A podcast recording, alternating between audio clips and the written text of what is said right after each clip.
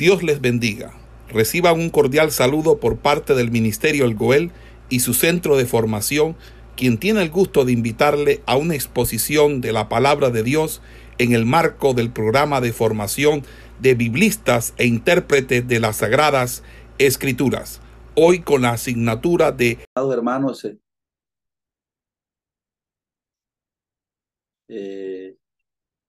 vamos a estar en esta mañana dirigiéndonos al capítulo 28 del libro de los Hechos de los Apóstoles. Eh, entonces, estamos allí mirando, ¿verdad? Eh, el capítulo 28, que es la parte final que nos falta.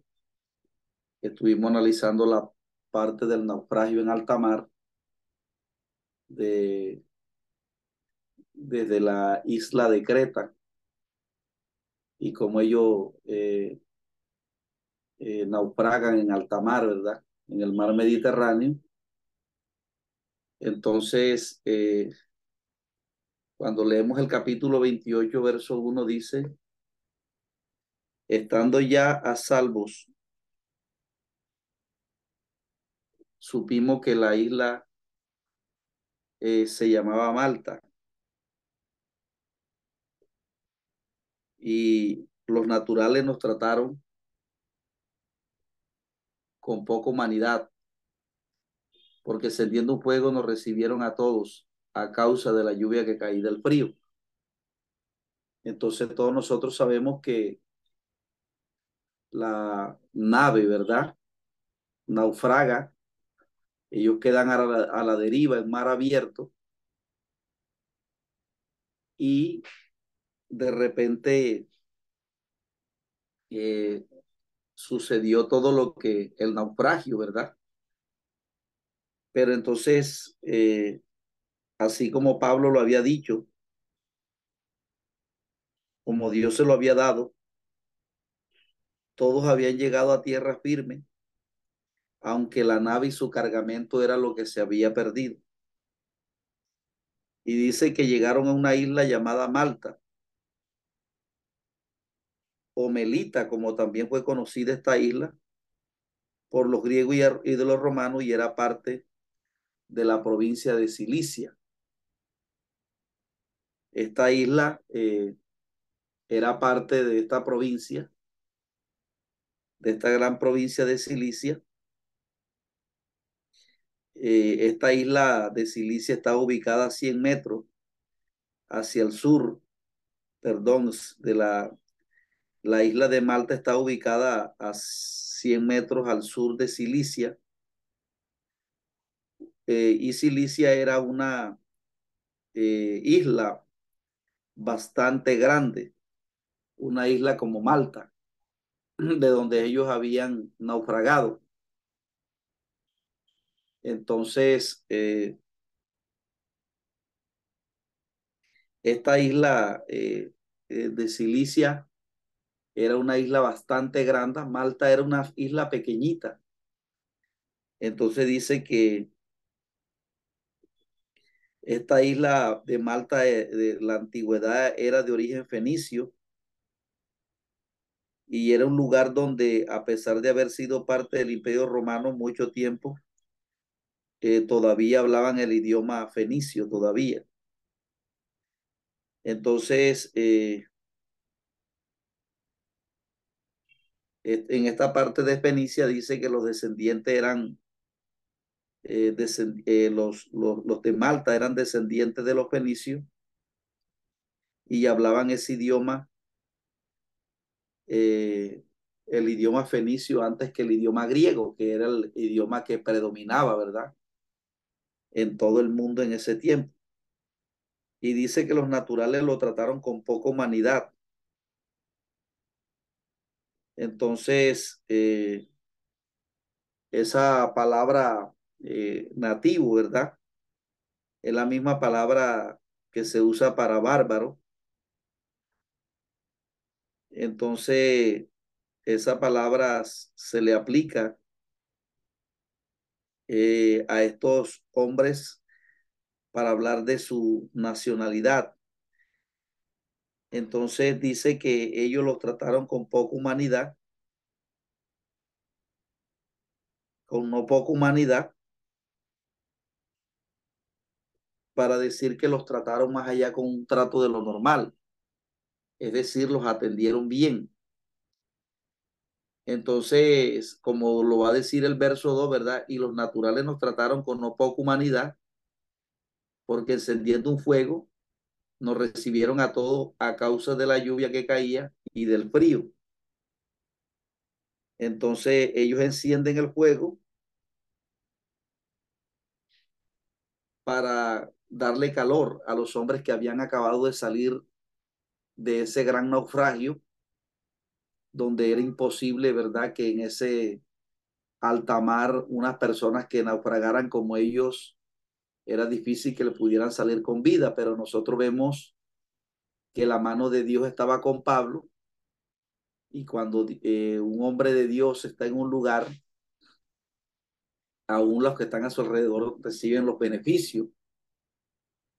Y también vemos, ¿verdad?, que este problema eh, que Pablo recibe, o esta circunstancia adversa que Pablo recibe en alta mar, sirvió para que los para que las personas que iban con él acompañándolo eh, así pudieran conocer al Dios que Pablo predicaba. Entonces el verso 3 dice, entonces habiendo recogido Pablo algunas ramas secas, las echó al fuego y dice que una víbora, huyendo del calor, se le prendió en la mano. Entonces dice que cuando los naturales vieron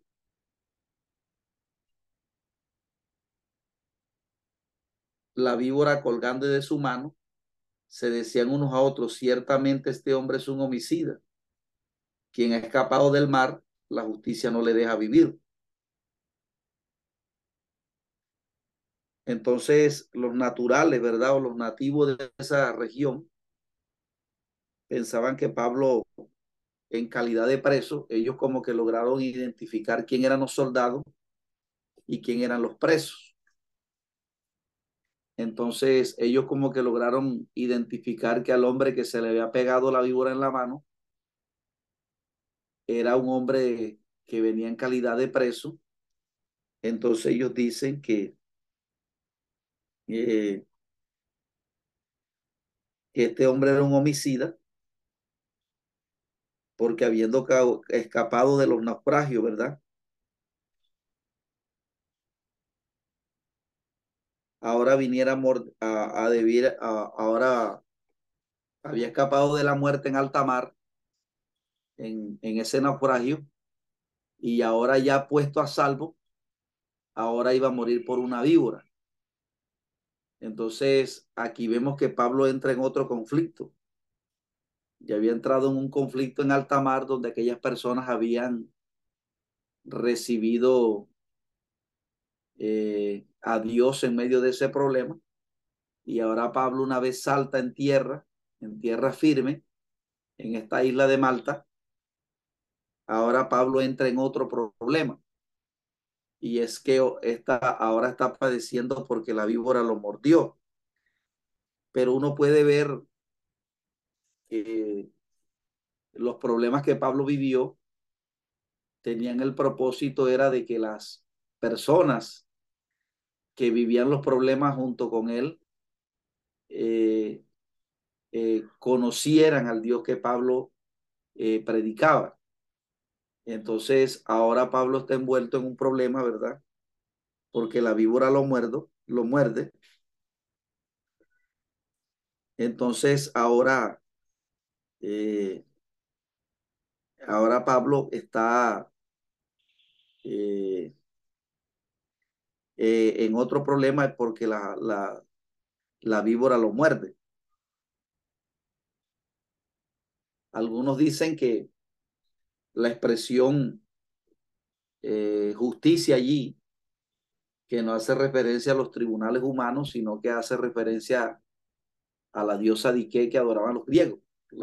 Recuerde que la, la diosa justicia que adoraban los griegos era la diosa Dique, la, la diosa de la justicia, la diosa que ustedes pueden ver en el, en, en el logo de, de, de lo que hoy se conoce como las personas que estudian derecho, hay una mujer como con una serpiente eh, enrollada. Entonces, esa era la diosa justicia. Entonces, algunos dicen que los naturales cuando dijeron que la justicia no le dejaba vivir, hacía referencia no a la justicia humana, sino a la diosa Dique, pero no hay, este, eh, no hay una cierta probabilidad que estuviera haciendo referencia a la justicia, a la diosa, pero este, ellos dijeron la justicia no le debe, no le deja vivir. Entonces, ¿por qué? Porque eh,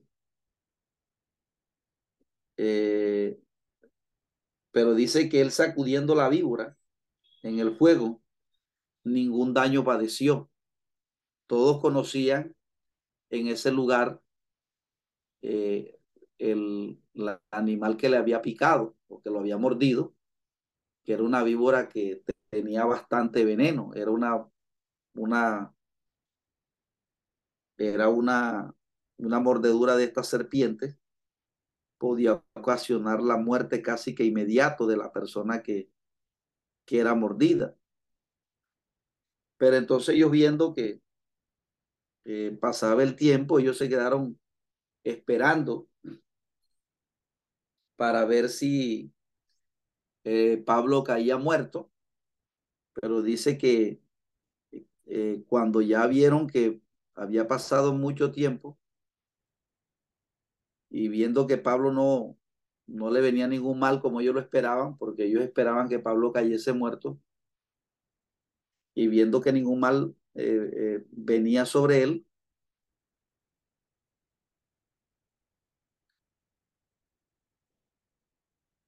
entonces dice que ellos cambiaron de parecer. Y entonces ahora en vez, entonces ahora cambia, ¿verdad? El, el panorama y ahora dice que lo ven como un dios. Ellos estaban esperando que se hinchase y cayese muerto de repente, mas habiendo esperado mucho y viendo que ningún mal venía, cambiaron de parecer y dijeron que era un dios. Entonces, eh, eh, fíjense que ahora eh, nuevamente el problema que Pablo afrenta entonces ese problema ahora es usado por Dios, porque cuando, la, cuando, cuando los problemas vienen a nuestras vidas, ¿verdad? Pero, la, pero viene la intervención de Dios, entonces las personas que están a nuestro alrededor esperan que nosotros caigamos o que ya, ya no, eh, las personas cuando ven que nosotros estamos enfrentando problemas, las personas esperan de nosotros que, que ya hasta ahí llegamos. Pero de repente, cuando ahí no dice la Biblia que Pablo clamó, ¿verdad? No dice que Pablo estaba, pero uno, se imagina que Pablo había entendido la clase de animal que lo había mordido.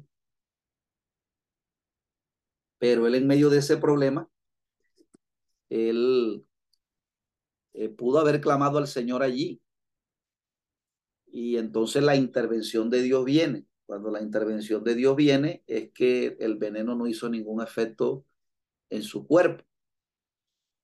Entonces cuando ya eh, Dios interviene en medio de los problemas o el problema que él estaba viviendo, entonces la gente que estaba esperando verlo derribado ahora cambia de parecer entonces, fíjense que Dios usa el problema casi siempre en nuestras vidas. Es para eso, para, para que cuando Él se glorifique, las personas que están a nuestro alrededor, ellas puedan ver que verdaderamente Dios está con nosotros. Entonces, fíjense cómo el problema es, por eso cada tribulación, cada momento difícil que nosotros vivimos, Pablo va a expresar en Romanos 5, ¿verdad? Que la, que la tribulación produce paciencia. Entonces fíjense que, que aquí Pablo vivió un problema en el naufragio y eso le contribuyó a que las personas que estaban con él se convirtieran. Y ahora otro problema le acontece a Pablo una vez a, a, en, en Malta. Y ahora este problema le abre la puerta para que las personas de ese lugar eh, ahora lo vieran como un hombre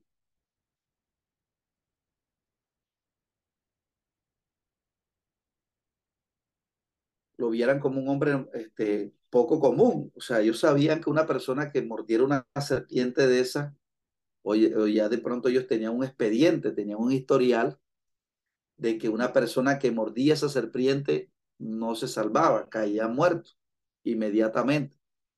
Y ellos esperaban que con Pablo aconteciera lo mismo que ellos habían visto en el historial de los hombres que habían sido mordidos por esta serpiente. Pero al ver que a Pablo no le hace ningún daño, entonces dice que ellos cambian de parecer y esta es la oportunidad que Pablo tiene para predicarles el Evangelio.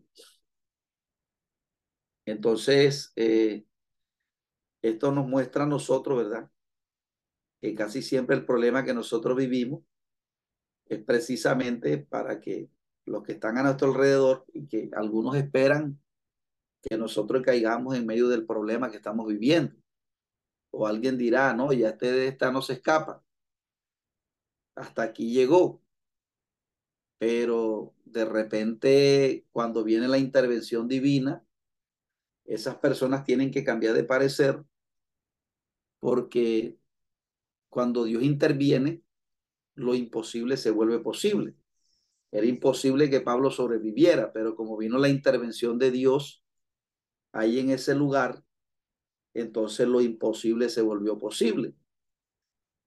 Entonces, esto hizo que los naturales o los nativos cambiaran de parecer con Pablo. Entonces dice el verso 7, en aquellos lugares había habían propiedades del hombre principal de la isla, llamado público, quien nos recibió y nos hospedó solícitamente tres días. Entonces aquí vemos que la mordedura de la serpiente, esto como que he oído de Publio, que era el principal de la isla, y eh,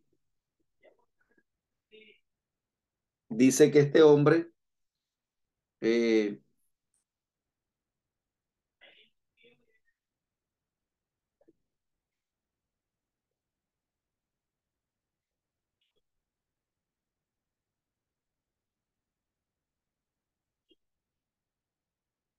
este hombre lo, lo recibió a ellos y los hospedó. O sea, no solamente los recibió, sino que los hospedó solícitamente, es decir, un hombre con diligencia, inmediatamente y, y para esa época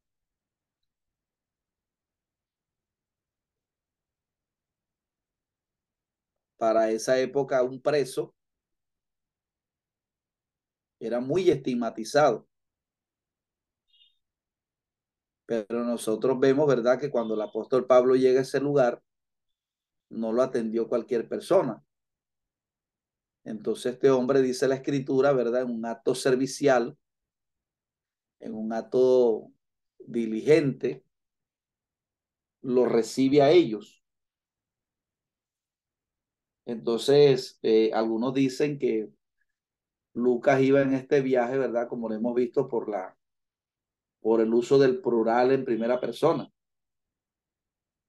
Quien nos recibió y nos hospedó solícitamente tres días, aunque algunos dicen que eso es un poco dudoso, que Lucas haya ido, pero la eh, incorporación de que Pablo eh, hable, que Lucas hable en, tercera persona del plural, en, eh, perdón, en, primera persona del plural, eso como que entender que Lucas iba también en este viaje.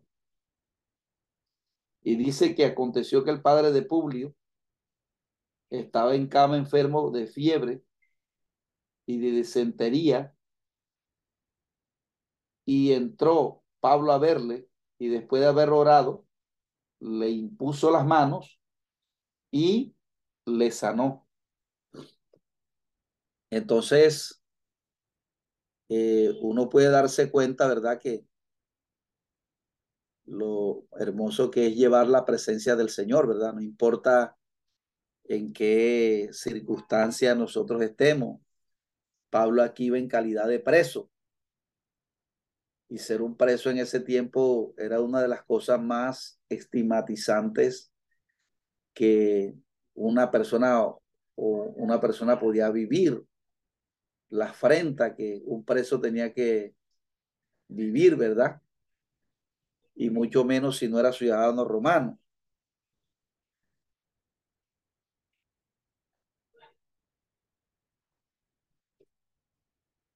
Pero aquí vemos que el respaldo del Señor, ¿verdad? Porque esa es una de las cosas que nosotros no debemos perder y debemos cuidar. Que siempre la presencia de Dios vaya con nosotros donde nosotros vayamos.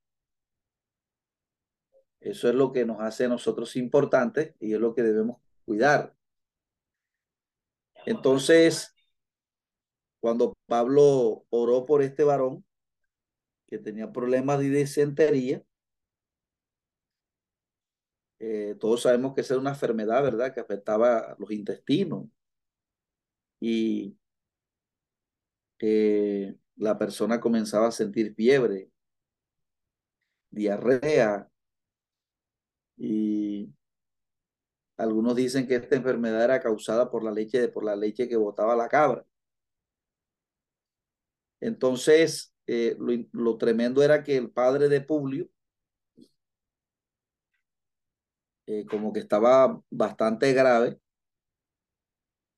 y dice que Pablo oró por él colocando las manos, ¿verdad? Creyendo lo que Jesús dice en su palabra, que en el nombre de Jesucristo se echarían fuera demonios y se colocarían las manos sobre los enfermos y los sanarían.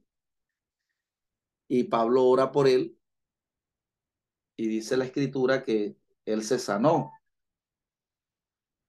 Entonces dice que hecho esto también los otros que en la isla tenían enfermedades, venían y eran sanados. Entonces uno puede darse cuenta aquí, amados hermanos, que Pablo todavía eh,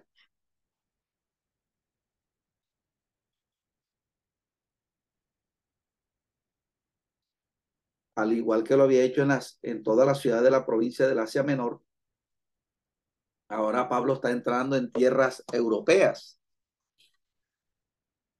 porque esta isla ya estaba cerca de, ya está, ya esta isla estaba ya en el continente europeo. Entonces, eh, habían viajado aproximadamente dos mil kilómetros desde Cesarea hasta Malta. y no perdió Pablo, ¿verdad? Esa oportunidad de evangelización. Recordemos que Pablo era un hombre que tenía los cinco ministerios, ¿verdad? Pero Pablo llegó a este lugar y Pablo llegó evangelizando. Entonces, eh, es bien hermoso cómo este hombre eh, nos, eh, nos a nosotros nos, nos, nos insta, ¿verdad? Esa pasión, ese amor que él tenía por la evangelización. Y el problema que le acontece en esta isla de Malta, entonces viene a ser para bien, para abrirle la puerta a la predicación en la isla de Malta. Entonces, eh, eh, aquí eh, Lucas registra que pasado tres meses nos hicimos a la vela en una nave alejandrina que había invernado en la isla, la cual tenía por enseña Castor y Puló. Entonces, eh, se dice que esta nave posiblemente había llegado antes de la, del, de la tempestad que había ocurrido y también por cuestiones de, de no tener eh, quizás una un tiempo favorable. Eh, por no tener un tiempo favorable, él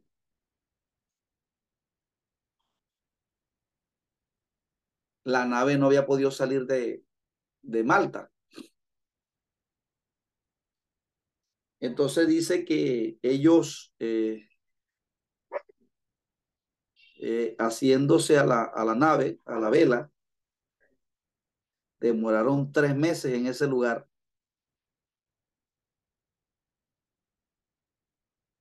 Entonces eh, dice que pasados tres meses nos hicimos a la vela en una nave alejandrina que había invernado en la isla, la cual tenía por enseña Castor y Puló. Polus, perdón, Polus. Castor y Polus. Tiene dos tildes, ¿verdad? En la, en la primera sílaba. Y dice, y llegados a Siracusa estuvimos allí. Bueno, de allí navegaron de, de Malta a Siracusa. En esta nave que dice, la, eh, dice aquí que tenía por, eh, por enseña Castor y, y Polus. Esta, estas expresiones Castor y Polus, amados hermanos, era eh, eh,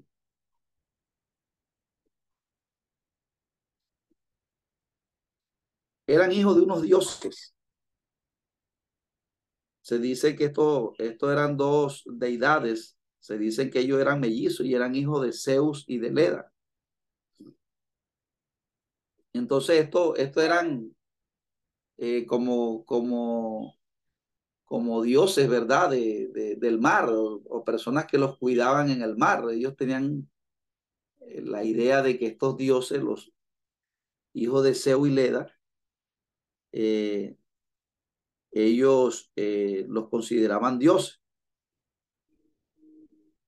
Específicamente eran, eran considerados los dioses de los marineros, los protectores de los que, de los que navegaban los mares. Pablo aquí coloca quizás eh, que la nave tenía eh, por enseña Castor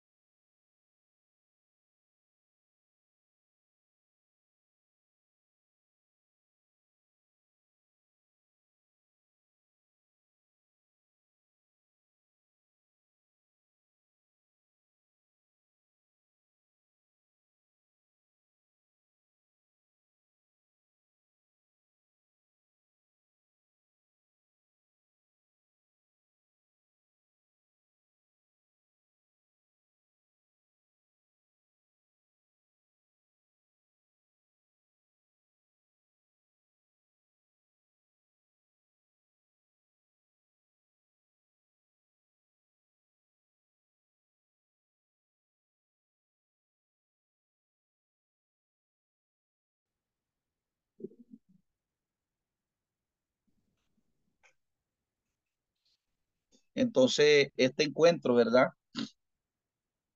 De algunos hermanos, puedes seguir la grabación, por favor.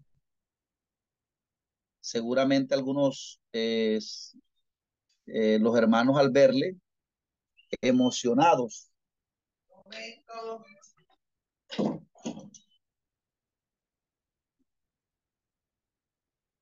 Dice que Pablo dio gracias a Dios y cobró aliento. Y dice que cuando llegaron a Roma, el centurión los entregó a los, entregó los presos al prefecto militar, pero a Pablo se le dio a vivir aparte con un soldado que lo custodiase. Normalmente a un preso se le colocaban dos soldados, pero a Pablo le colocaron uno solo.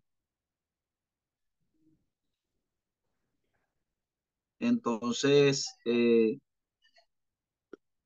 eh, ya a él aquí, ya llega a su destino, un viaje bastante complicado, pero ya había llegado a verlo, ¿verdad? Al lugar, al objetivo. Eh, y cuando ellos llegaron allá, dice que, que algunos hermanos no se enteraron de, del encarcelamiento de Pablo, donde, donde, y la instancia que tuvo en Cesarea y en Jerusalén.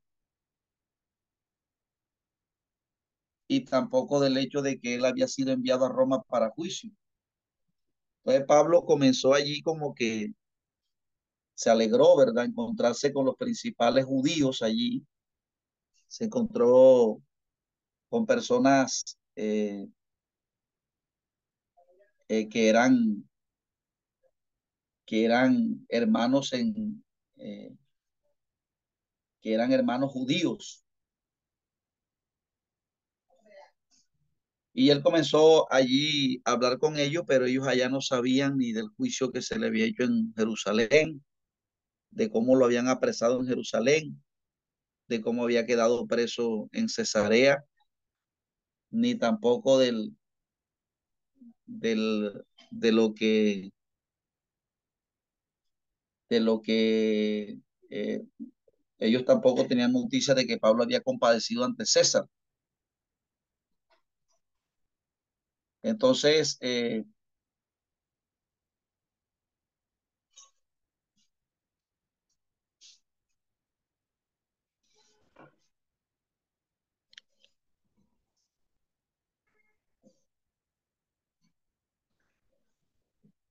aquí dice la expresión, dice que cuando llegamos a Roma, el centurión entregó a los presos. Perdón, dice, Pablo dio gracias a Dios y cobró aliento.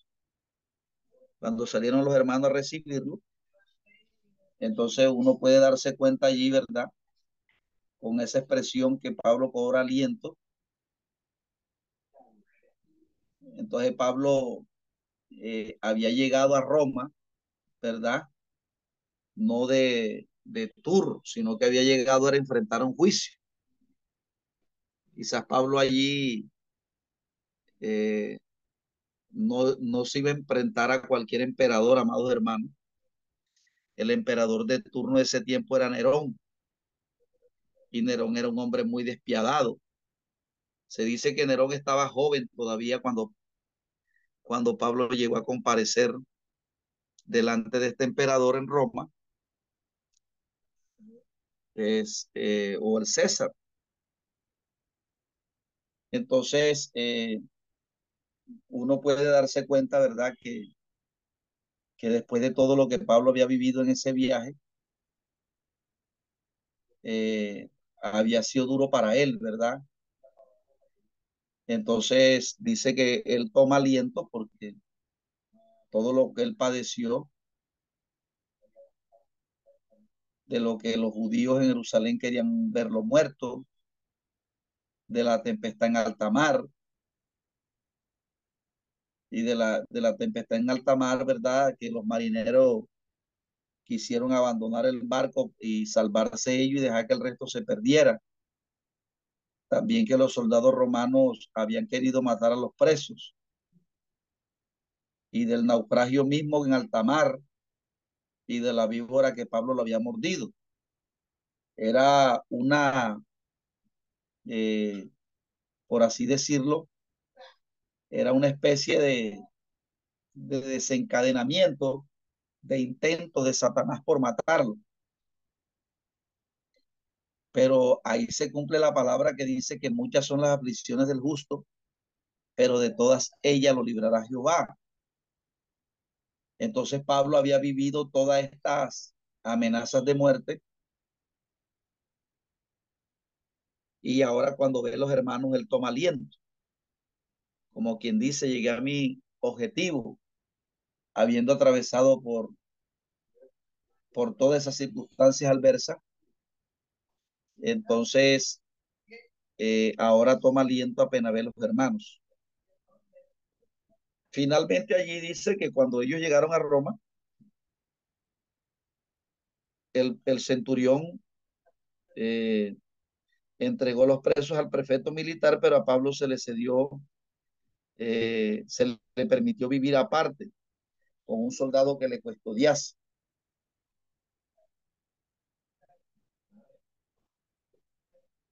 Entonces, eh,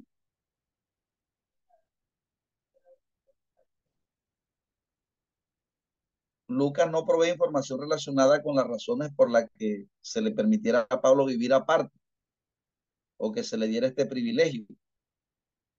Pero de pronto hay algunas posibilidades factibles para que, por qué se le dio este privilegio. Y primero fue el hecho de que, como era un ciudadano romano, que había sido acusado por los que no eran ciudadanos romanos, entonces, como Pablo era ciudadano romano y había sido acusado por, por personas que no eran ciudadanos romanos como los judíos, quizás por este hecho a Pablo se le concedió vivir aparte. Eh, como de pronto no venía acusado por un crimen de sedición o de violencia, entonces las autoridades decidieron no poner en peligro a Pablo. Eh, y también como, como Pablo había estado en Cesarea, ¿verdad? Preso. Pablo estuvo, Pablo estuvo dos años preso en Cesarea. Y mientras estuvo en Cesarea, siempre vivió con el gobernador en el pretorio, no, nunca lo mandaron a la cárcel.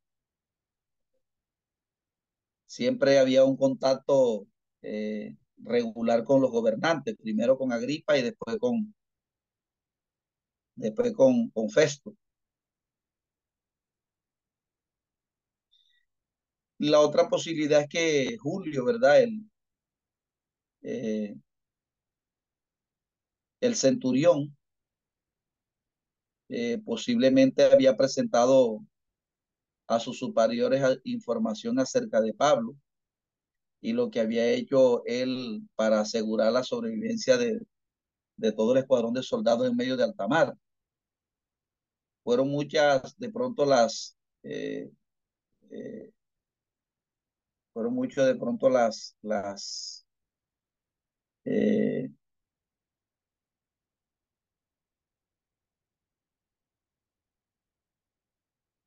las posibilidades, ¿verdad?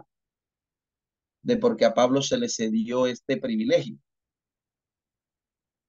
Pero es posible que, eh, o que también Festo desde Festo haya mandado una carta al, a los líderes militares allá, comunicándole el trato diferente que debían de darle a Pablo.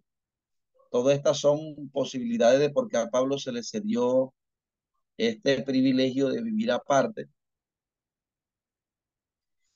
Pero uno entiende que en todo esto estaba la mano del Señor, ¿verdad?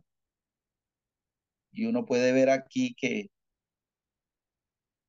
que era un hombre bastante, eh, que a pesar de que vivió tribulaciones, que vivió momentos adversos, fue un hombre que, que también vio la mano de Dios eh, salvaguardándolo y vio la mano de Dios allí eh, librándolo, no solamente librándolo a él, sino a los que estaban alrededor de él, y también eh,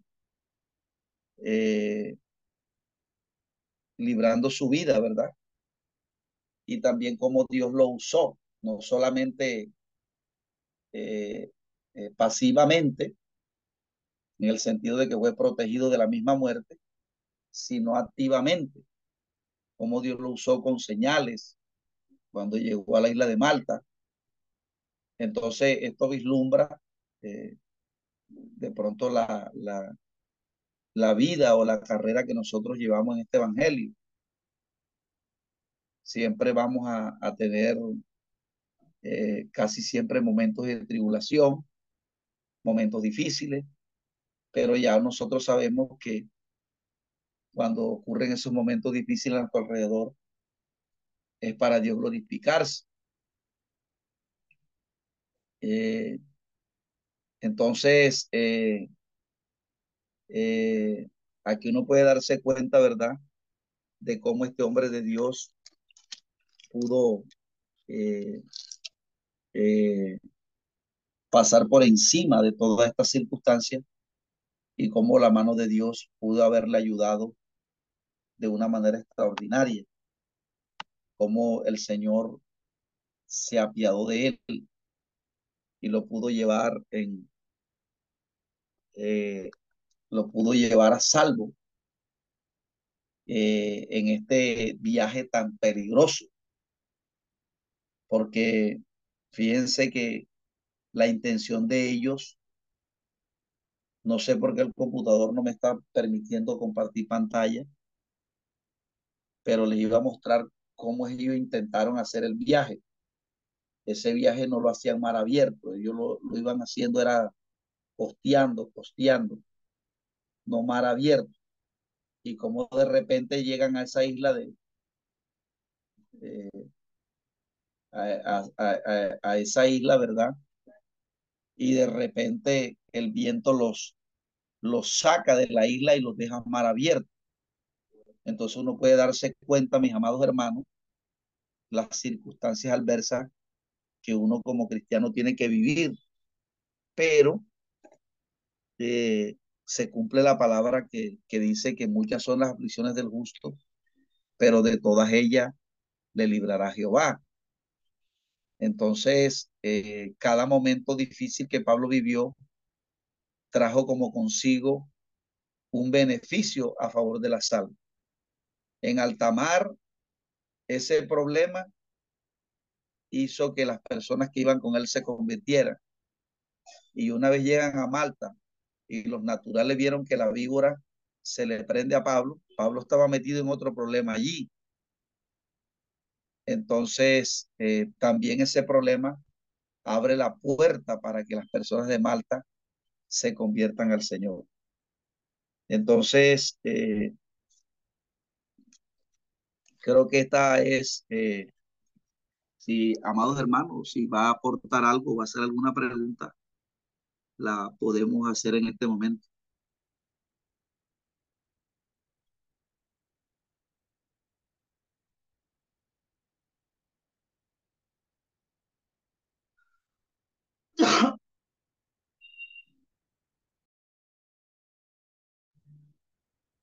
Dios les bendiga, hermanos.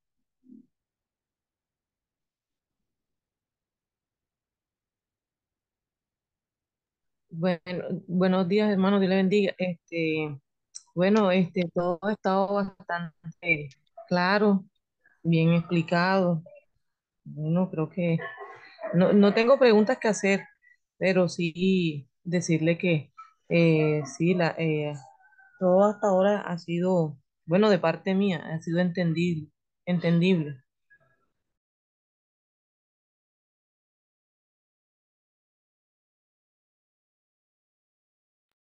Sí, amado hermano, yo quise este, mostrarles en, en, pantalla en el mapa, si usted lo puede ver, usted abre el mapa ahí de los viajes de Pablo y usted va a analizar allí eh, ese viaje tan terrible, 2.500 kilómetros de distancia, eso hermano, eso es una, eso es una, eso es una distancia formidable. Y, y ese viaje lo hicieron eh, por, ese, por el Mediterráneo, pero ellos lo iban a hacer costeando, pero fíjense cómo de repente ellos cuando llegan a, a, a esa isla, ¿verdad? Donde naufragan, quedan mar abierto, mar abierto en el Mediterráneo, amado hermano, ahí no se salva nadie.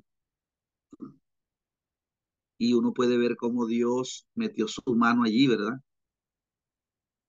Entonces, eso es bastante eh, de admirar. Eh, uno, uno, uno a veces de pronto, eh, sabemos que Pablo era un hombre que experimentado, porque el hombre acá en el Asia Menor había visto, por ejemplo, cuando llegó a Filipo, que, que no solamente allí casi lo matan en, en, la, en las evangelizaciones que él hace en el Asia Menor. Entonces, cuando llegó a Corintio, cuando llegó a Éfeso, en casi todas esas ciudades lo quisieron matar. Y ahora está naufragando acá. Uno se da cuenta, amados hermanos, que la vida del ministro no es una vida como la tratan de hacer ver hoy en día, ¿verdad? Que el ministro, el ministro va a vivir una vida cómoda, una vida sin problemas. Eh, uno, uno, uno tiene que analizar el ministerio de Pablo, no solamente los, eh, cuando Dios lo usaba, sino también cuando, cuando se le venían problemas. Por ejemplo, cuando, cuando jugara el espíritu inmundo, eh, cuando entró a, a, ciertos lugares en los viajes misioneros, a Pablo lo quisieron matar muchas veces en Éfeso, en Corintio, en, Tesalónica, no lo dejaron entrar. Predicó una sola vez. Eh, lo iban a linchar en Jerusalén. Entonces uno se da cuenta no solamente porque hoy en día como está un evangelio, un evangelio eh, positivo, por así decirlo, eh, nada más, nada más analizan es la cuando Dios, cuando, cuando Dios usó a Pablo echando fuera los demonios, cuando Dios lo usó sanando. Pero así como hay eh, manifestación del poder de Dios en la vida del hombre de Dios, también se puede vislumbrar los, los momentos adversos que el hombre vivió. Entonces, esto nos indica claramente que nosotros como cristianos tenemos que vivir tribulaciones, tenemos que vivir esas circunstancias y eso es algo que hoy en día no se predica. Entonces, amados hermanos, yo lo quiero dejar por ahí hoy porque eh, quiero terminar la, eh, la materia la próxima clase. Eh, entonces, la, la, el próximo sábado vamos a terminar el, ya la parte final de cuando Pablo ya testifica en Roma a los judíos que estaban en Roma y le comienza a predicar primeramente a los judíos allí. Y entonces eh, analizaremos allí, ¿verdad? El juicio de que, que, que él tiene que comparecer allá en, en ante César, que en este caso era Nerón, el César de turno era Nerón. Entonces, eh, eh, estadía en Roma. Entonces esa clase la quiero dejar para el otro sábado y allí concluimos eh, con, este, con este material tan importante que es el libro de los hechos que nos conecta con el género epistolar. Entonces, eh, cuando los, usted analiza bien hechos, nos podemos ubicar bien en las epístolas, en las cartas, en, la, en las epístolas, ¿verdad? en el género epistolar. Entonces, eh, esto que vivió, eh, lo que les quería decir que en síntesis con lo que hemos dicho, eh, no solamente se resalta el hecho de que Pablo viviera, bueno, no le mordió la, la, serpiente, el veneno no le hizo daño, pero yo me imagino que Pablo se asustó cuando ese animal le picó, o cuando estaba en alta mar, sintió temor como hombre que era, eh, porque las circunstancias adversas eh, al cristiano le vienen. Entonces, amados hermanos, eh, ahí queda vislumbrada la, la vida del cristiano.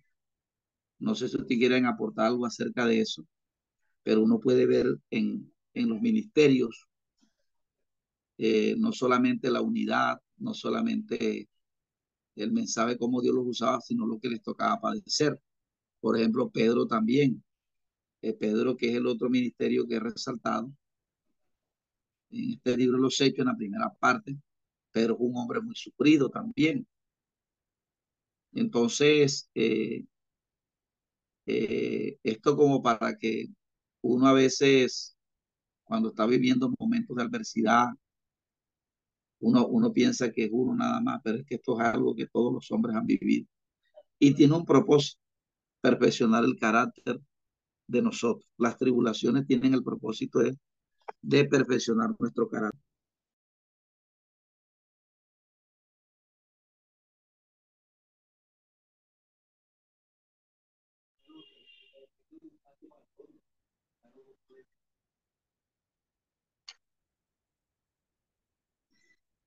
Bueno, este, eh, le damos gracias al Señor por los hermanos que estuvieron en esta mañana, el pastor Eliezer,